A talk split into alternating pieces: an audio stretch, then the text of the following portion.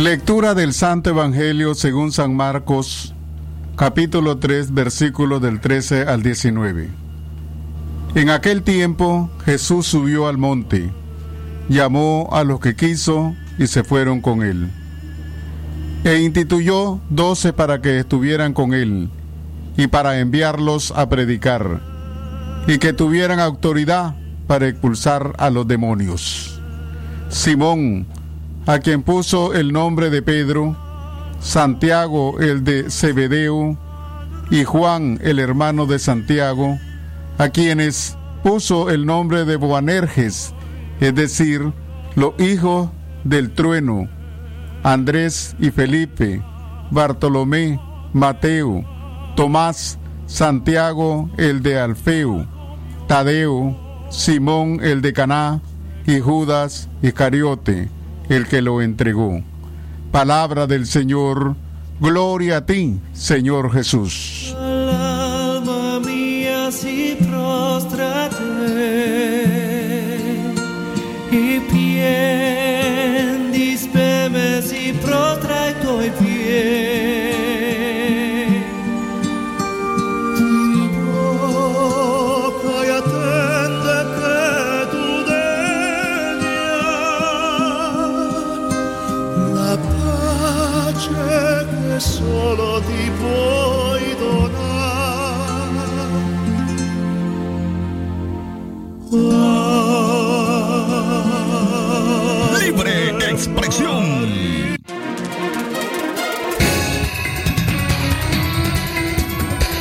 Estos son los principales titulares de su noticiero Libre Expresión. Primera plana. Un niño de 7 años se murió tras sufrir un accidente de tránsito en Chinandega. Primera plana. Sorprenden a delincuente robando en una vivienda en la Villa 23 de Julio. Primera plana. Médico de la Pacentro asegura haber atendido al menos a 50 pacientes sospechosos de COVID-19 desde que inició la pandemia. Primera plana. Accidente de tránsito en la cuesta El Plomo en Managua dejó como saldo ocho personas heridas. Primera plana. Además, más de un centenar de nicaragüenses varados en Panamá claman ayuda para volver al país. Primera plana. Estas y otras informaciones en su noticiero Libre Expresión. Libre expresión. El sagrado derecho que tenemos todos de opinar y expresarnos, de informar y ser informados, de investigar y difundir los hechos con profesionalismo y objetividad, sin persecuciones ni limitaciones, y por el derecho a libre pensamiento. Libre expresión. Sirviendo a la verdad desde León. Libre expresión. Damas y caballeros, buenas tardes. Gracias a usted por acompañarnos a esta hora del mediodía. Las 12 con 33 minutos. Hoy es viernes 22 de enero del año 2021. Esta es la edición de Libre Expresión, una producción de Radio Darío. A nombre de Katia Reyes, Leo Carcamo Herrera, Francisco Torres Tapia. Hoy en la dirección técnica Alberto Gallo Solís. Gracias por acompañarnos a usted también que nos escucha a través de nuestro sitio en la web www.radiodarío8913.com. Recuerde que puede informarse con nosotros a través de nuestras plataformas en redes sociales. En Facebook nos encuentra como Radio Darío 89.3 en la red social Twitter. Síganos como arroba Radio Darío ni. Por supuesto en nuestro canal en YouTube aparecemos como Radio Darío. Don Leo Cárcamo, buenas tardes. Buenas tardes, Francisco Torres Tapia, y así mismo a todos los que hacemos posible libre expresión. Vamos al detalle de nuestras informaciones. Un niño murió de 7 años tras sufrir un accidente de tránsito en Chinandega. La fatalidad emboscó a un hombre de 25 años y su hijo de 7, quienes se fueron arrollados por un camión esta mañana de viernes en Chinandega. La tragedia ocurrió en las inmediaciones del Hotel Farallones del municipio de Chinandega, cuando Milton Cristóbal Gutiérrez llevaba a su hijo Jackson Guillermo Gutiérrez a bordo de una bicicleta montañera color negro. Repentinamente fueron embestidos por una cisterna que conducía Noel Alcides Membreño, de 39 años. Padre e hijo quedaron bajo el transporte pesado. Fueron trasladados en una, a una clínica previsional donde el niño murió horas después. Hombre, fíjate que los dos venían ambos, o sea, en el mismo sentido. De norte a sur. De, de norte a sur. Sí. Pero el camión ya el camión ya viene entrando ya cuando el de la bicicleta pegó en el camión y lo agarró el camión. Ah, y el herido, el herido más grave. El herido llevaba desbaratada aquí la pierna. ¿Pierna derecha? Sí, pierna derecha, era un niño, era como aproximadamente unos 8 o 10 años. Pero no era estudiante. Eh. No, lo traía su papá adelante en la bicicleta. Ah, venían los dos. Sí. Y era estudiante. ¿Y el papá cómo está? El papá No, el papá iba bien, fíjate, solo Solo el niño, solo el niño es el que va. Sí, solo el niño. Lo agarraron en un taxi y lo llevaron para Moxa. ¿Y el conductor de este cabezal? El conductor del cabezal es este, camisa azul, ¿no? Libre expresión. Los testigos oculares eh, creyeron que el menor habría sobrevivido por su muerte, pero su muerte fue confirmada hace pocos minutos por su abuela paterna. El cuerpo del pequeño fue trasladado al reparto El Carmita, de donde era originario. El conductor de la cisterna fue trasladado a la delegación de tránsito de Chinandega. Es la primera víctima menor de edad que muere por accidente de tránsito en lo que va de el mes de enero de este año 2021. Libre expresión. Recuerden que pueden ponerse en contacto con nosotros a nuestros teléfonos en cabina, el 23 11 27 79, nuestros números WhatsApp, el 58 00 5002 y el 81 70 58 46. Continuamos informando a través de Radio Darío, que es calidad que se escucha a las 12 y 37 minutos de la tarde.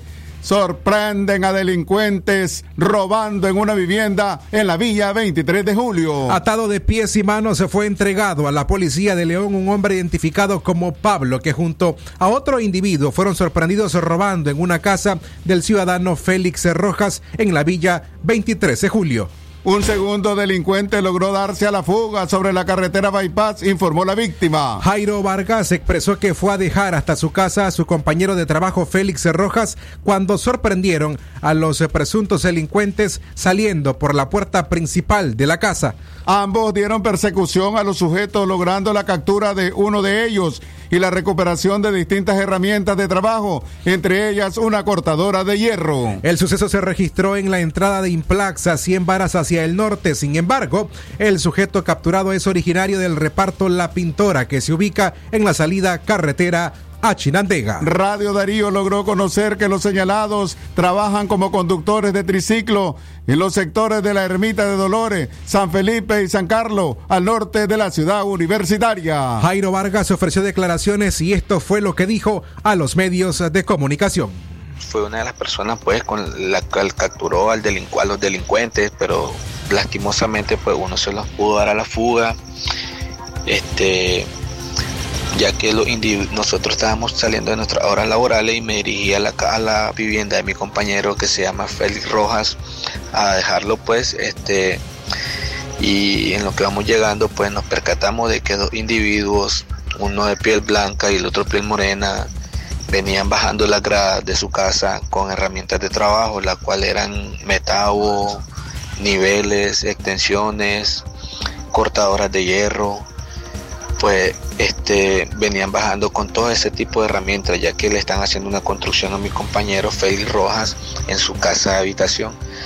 Y pues procedimos a tirarnos del de la moto en la que veníamos y capturar a los delincuentes, pero uno pues lastimosamente se nos pudo dar a la fuga. Pues este hecho se dio de Implaxa 100 metros al norte sobre la carretera Bypass. Este, bueno, se le pide pues a la policía que haga mayor patrullaje porque en los últimos días, los últimos meses ha habido un incremento descomunal de la delincuencia y pues a la población que se mantenga alerta sobre estos delincuentes. Este tenemos entendido pues que el delincuente le dicen Paulito, el que logramos capturar y el que se dio a la fuga le dicen el Black. Libre expresión. Frente a la COVID-19 es importante use una mascarilla para protegerse y proteger a otras personas, detener la propagación del virus. Mantenga una distancia de alrededor dos brazos extendidos entre usted y las demás personas. Evite las multitudes. Francisco Torres Tapia. Gracias, eh, don Leo Cárcamo. Llegamos a las 12 del mediodía más 40 minutos. Momento de hacer nuestra primera pausa en libre expresión. Cuando regresemos, le contamos cómo un médico en el municipio de Lapa Centro asegura haber atendido al menos a 50 pacientes sospechosos de COVID-19 desde que inició la pandemia. Calidad, buena impresión en sus trabajos y experiencia. Imprenta y goza la mejor. Arte, diseños y publicaciones. Elaboramos afiches, calendarios, planillas, facturas, etiquetas, revistas y tarjetas para toda ocasión. Teléfono 311-5452. Imprenta y goza. De donde fue la estación, dos cuadras al sur, media cuadra abajo. Imprenta y goza. Head and Shoulders. 80% más contenido. Llegó tu nuevo sachetón. Head and Shoulders. Hasta 100% libre de caspa. Head and Shoulders. Cómpralo en tu pulpería preferida a solo 7 Córdobas. Versus H de 10 mililitros caspa visible con uso regular, precio sugerido de venta. Continúa tus realitos campeones con más productos para llenar tu alacena. Desde 20, 30, 40 y 50 Córdobas cada uno. Palí, Maxi Palí. Precio bajo siempre.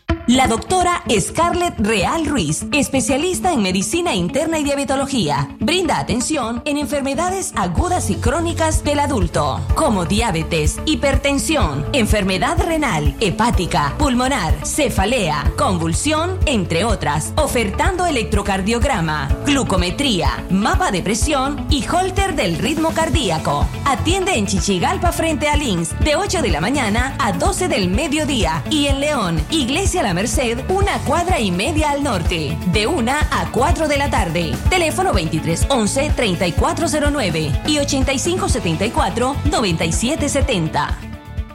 Es natural tomarte un tiempo para vos misma. Por eso es natural elegir la mejor forma de mimarte. Con jabón Solenti Skin Care y su fórmula natural de extracto de yogurt, hago de cada ducha un me quiero, mientras mi piel se nutre, se hidrata y se refresca.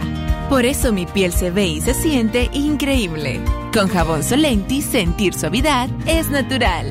Distribuido por Echamorro Industrial. A las Brasas, Bar y Restaurante, un lugar con ambiente único. Ven y disfruta de las cervezas heladas, Beer Cool, cubetazos Toña a solo 170 Córdobas. Y si de comida se trata, los días domingos, sí, domingos familiares, sopas, asados, carne en bao y menú a la carta. Abrimos todos los días. Visítanos de Ronza, media cuadra al norte. Mayor información al 8858-8849 o al 8501-9578. A las Brasas. Bar y Restaurante. Continuamos informando a través de Radio Darío, que es calidad que se escucha a las 12 y 43 minutos de la tarde.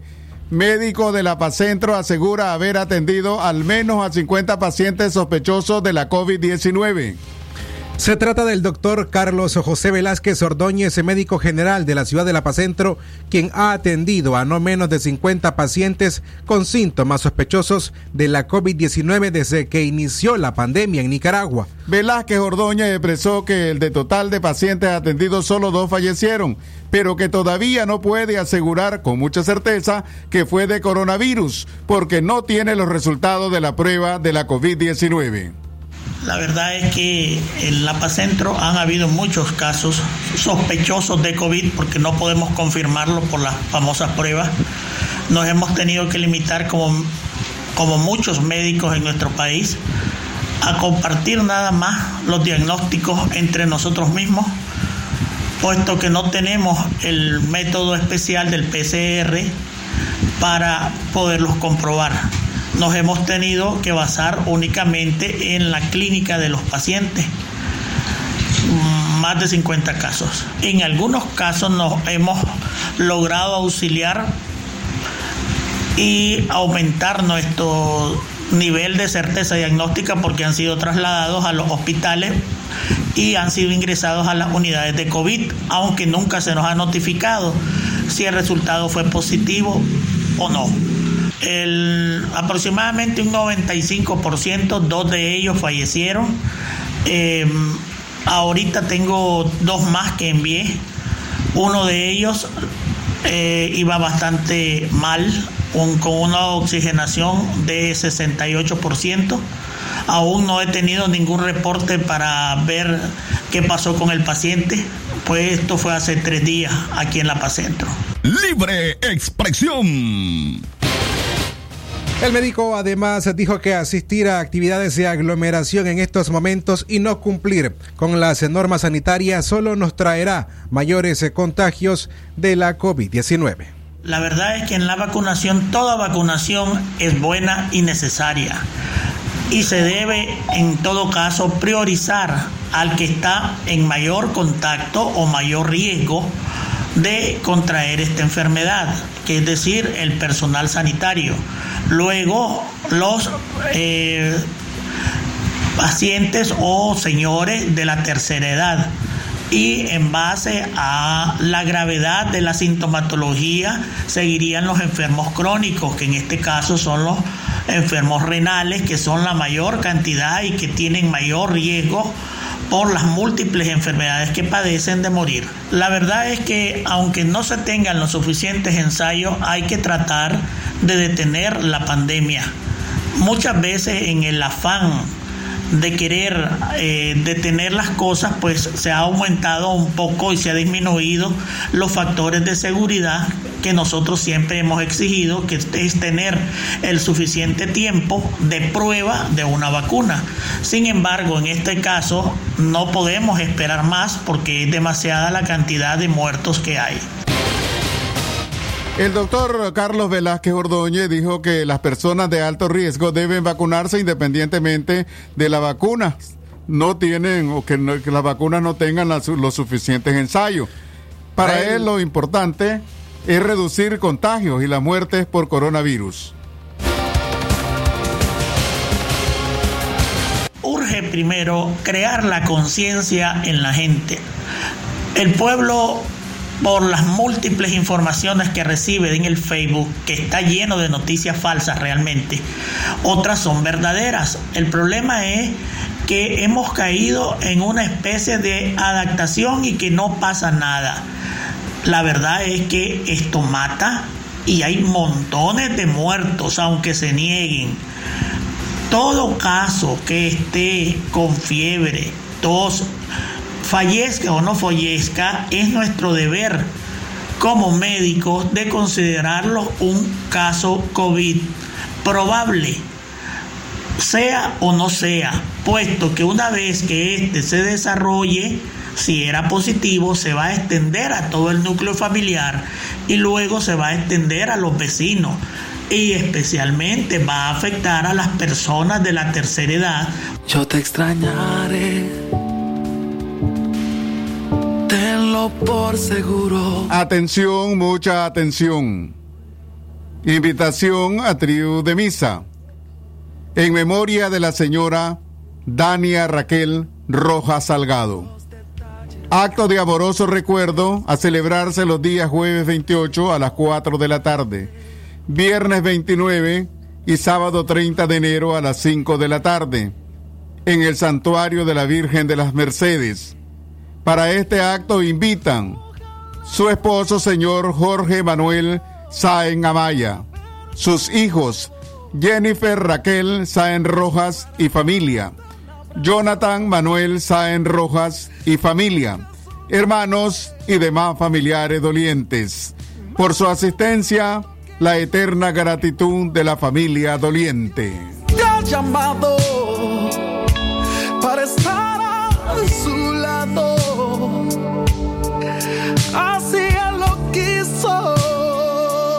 Libre expresión. Al mediodía, a las 12 más 49 minutos, si aún usted no lo ha hecho, le invitamos a que se suscriba al sistema informativo Darío Noticias a través de la mensajería de WhatsApp, enviando la palabra noticia al 8170 5846 para que esté enterado de lo que ocurre en esta ciudad de León, en Nicaragua y por supuesto el mundo. Las noticias en su teléfono celular. Envíe la palabra noticia al 8170 5846. La suscripción es totalmente gratuita. Seguimos informando a través de Radio Darío, que es calidad que se escucha a las 12 y 50 minutos de la tarde. Accidente de tránsito en la Cuesta El Plomo, en Managua, deja como saldo ocho personas heridas. Un saldo de ocho personas lesionadas, entre ellas 13 gravedad, fue el resultado de un aparatoso accidente de tránsito ocurrido en la Cuesta El Plomo, en Managua. Hasta el momento se conoce que los vehículos involucrados fueron una rastra cargada de cemento que al parecer presentó desperfectos mecánicos, lo que provocó el percance que dejó de que de milagro no dejó víctimas mortales. El pesado camión era conducido por Marlon Antonio Sierra Núñez, de 26 años. El conductor perdió el control y se volcó con todo y rastra en un barranco de unos 60 metros de profundidad. La Cruz Roja y miembros de la Dirección General de Bomberos atendieron a los lesionados que venían a bordo de la motocicleta y vehículo y trasladaron y los trasladaron a un hospital. Se conoció que el conductor de la rastra, que acabó convertido en chatarra, fue rescatado por personas que estaban en el lugar y bomberos voluntarios. El chofer de la rastra fue trasladado en condición delicada al hospital Antonio Lerín Fonseca de Maragua.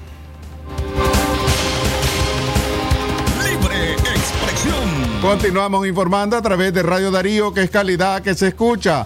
Leyes represivas del régimen sandinista serán derogadas, dijo opositora.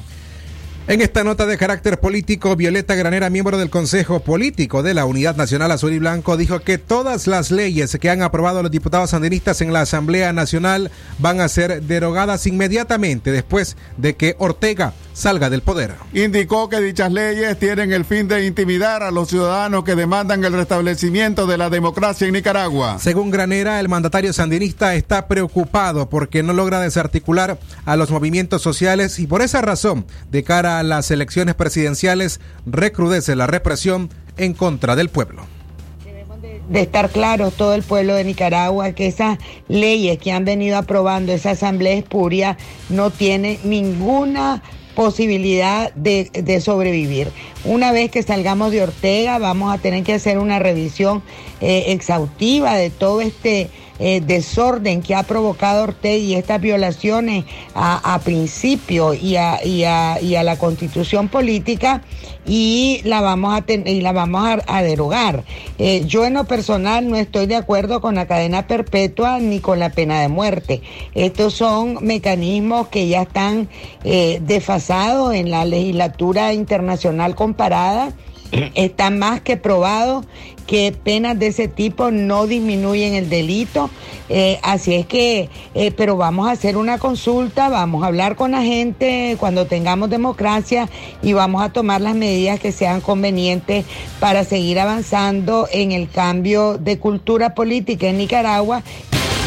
Libre expresión. Continuamos informando a través de Radio Darío, calidad que se escucha. Eh, escuchábamos a Violeta Granera y más de un centenar de nicaragüenses varados en Panamá claman ayuda para volver al país. Son 115 nicaragüenses que están varados en Panamá a causa de las consecuencias económicas de la pandemia de la COVID-19 y llevan 15 días exigiendo ayuda a la embajada de su país y a las instituciones panameñas para retornar a Nicaragua vía terrestre, sin hasta el momento tener una solución.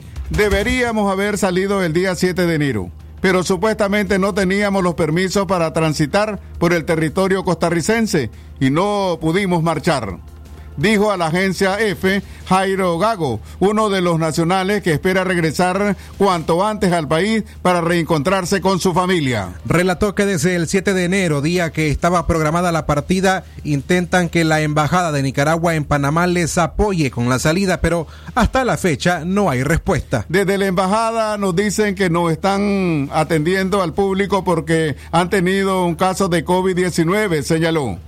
Tras este silencio, la embajada nicaragüense, el grupo ha decidido acudir a la Defensoría del Pueblo de Panamá, institución que el miércoles citó al embajador Marvin Ortega e intenta gestionar un puente humanitario con Costa Rica para retornar a los extranjeros. Según explicó AF, una fuente de la Defensoría, Costa Rica mantiene la frontera cerrada para extranjeros hasta el próximo eh, primero de febrero. Pero al igual que se hizo en el pasado, se hacen las gestiones para que este grupo de extranjeros logre pasar hacia Costa Rica y así continuar su recorrido hasta su país natal, resalta un comunicado de la institución. Braulio Abarca, abogado del colectivo de derechos humanos Nicaragua Nunca Más, informó que este número de personas no cuentan con el apoyo de las oficinas consulares en Panamá.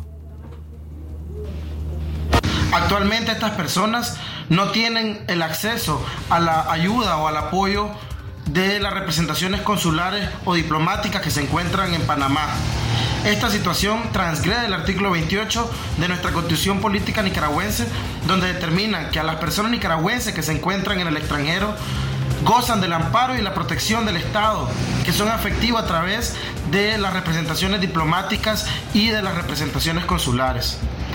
En el año 2020, en abril, cuando una joven nicaragüense trató de acercarse al, al, embajador de Panamá, de Nicaragua en Panamá, lamentablemente no fue asistida, no tuvo ningún tipo de protección consular y obviamente pues esto deja en el desamparo y en la desprotección a las personas nicaragüenses.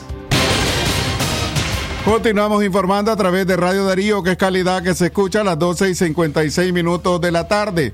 Hombre señalado de asesinar al hermano del obispo de Granada exige una disculpa pública a la policía. Luego del asesinato de Diego Donaldo Solórzano Pérez, perpetrado por dos sicarios a bordo de una motocicleta el pasado lunes 11 de enero, la policía emitió por redes sociales una fotografía de Henry Antonio Gutiérrez Ramírez, de 31 años, a quien vinculaban como el presunto autor de la muerte del hermano del obispo de Granada, Jorge Solórzano. La policía tachó en ese instante al joven como delincuente, prófugo y solicitó información inmediata para lograr su captura. El crimen tomó un giro inesperado una semana después. Durante una conferencia de prensa, el segundo jefe de la Dirección de Auxilio Judicial, comisionado Victoriano Ruiz, se presentó a seis personas vinculadas con la muerte del empresario, cuyo móvil fue el no pago de una deuda de 132 mil dólares. El nombre de Henry Gutiérrez, quien labora desde hace ocho años para una empresa como diseñador gráfico, en ningún momento fue mencionado durante los actos investigativos y la policía en ningún momento limpió su nombre tras circular su fotografía a nivel nacional como presunto autor de la muerte del empresario. El joven relató las torturas psicológicas de interrogatorios de los que fue víctima por ocho días seguidos en las celdas de la Dirección de Auxilio Judicial y pide a la policía una disculpa pública. Entonces, Henry, a vos está exigiendo que la policía se disculpe públicamente por el daño que te hicieron moral. Sí, fuera, fuera bueno, pues que, que se pronunciaran y eh, quitaran la, la, imagen, la imagen, la perspectiva que, que pasó en mí en todo lo que es las redes sociales fuera bueno que, que, la policía se pronunciara de esa manera, pues también, como, como pudieron circular mi foto y, y al, al, no ser yo culpable ni de esa magnitud de ese gran delito, entonces me gustaría que, que sí pasara eso. Me dijiste que tuviste ocho días bajo investigación policial. Así es, estuve en investigación policial y pues, gracias a Dios el, eh, ya el Señor se encargó de, de de descubrir el delito y de las personas que eran los culpables. ¿Siempre te, te, te mostraste anuente apoyar a la policía en el sí, trabajo investigativo? Es, siempre apoyé en lo que yo, yo, pudiera, siempre hablé con la verdad y la verdad es la que sale a luz siempre. Ok, ahora qué significa para vos salir ya a las calles y ya gracias a Dios que la gente no te esté señalando?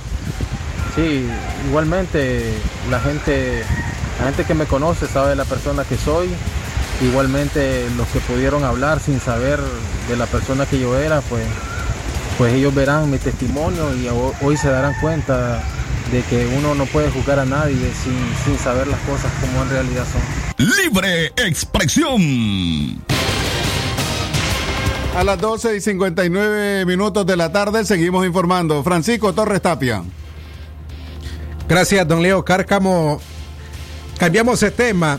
El juicio por el asesinato de una joven en Jalapa estará a cargo de la jueza que tramitó la excarcelación de uno de los acusados. La jueza que entre el 2017 y el 2019 juzgó sentenció y tramitó la libertad anticipada de prisión de Brian Flores Chávez. Será la encargada del proceso penal que éste enfrentará como responsable del asesinato de la joven Catrín Ninel López Martínez de 21 años. El ex convicto Brian Flores Chávez y Jairo Iván Pérez Castillo fueron acusados por la fiscalía ante la juez Nancy Rosman Mendoza titular del juzgado de distrito penal especializado en adolescentes y violencia de la ciudad de Ocotal, Nueva Segovia, como coautores de los delitos de asesinato agravado y violación en grado de tentativa en perjuicio de la joven. Catrín fue reportada como desaparecida por su familia el pasado 10 de enero. La historia de una joven que había salido a celebrar su cumpleaños 21 no regresó a su casa, agaparó el interés ciudadano. Una semana después, el país se conmocionó con la noticia del hallazgo de su cadáver en un sumidero de la casa vecina a la de su abuela en Jalapa. Aunque la policía inicialmente protegió con iniciales la identidad del principal sospechoso, este rápidamente fue identificado por lugareño Brian Flores Chávez de 21 años, un vecino y amigo de la víctima que había estado en prisión por violación y que logró salir de prisión en junio del 2019, seis meses antes de cumplir su sentencia. En su historial como condenado tenía tres órdenes de libertad firmadas por la jueza Rosmán Mendoza que ahora volverá a juzgarlo. Rosmán Mendoza, el 30 de septiembre del 2017, condenó a Flores a dos años y seis meses de cárcel en perjuicio de una adolescente que embriagó para luego violarla en un restaurante donde trabajaba como mesero.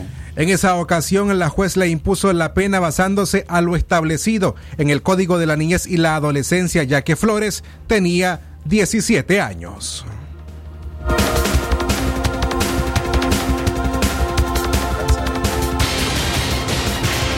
Vamos informando a través de Radio Darío, que es calidad que se escucha. Exiliados Nica demandan revisión de su estatus migratorios en Costa Rica. Nicaragüenses que viven en el exilio en Costa Rica aseguran que sus permisos de trabajo vencieron y que sus solicitudes de asilo están engavetadas, por lo que se plantaron a las afueras de las oficinas de la Agencia de las Naciones Unidas para los Refugiados. Su estatus migratorio irregular, aseguran, no les permite encontrar empleo sin ingresos sostenerse les resulta difícil. La mayoría de los exiliados que demandaban revisión de sus casos, ellos salieron del país forzados por la persecución gubernamental.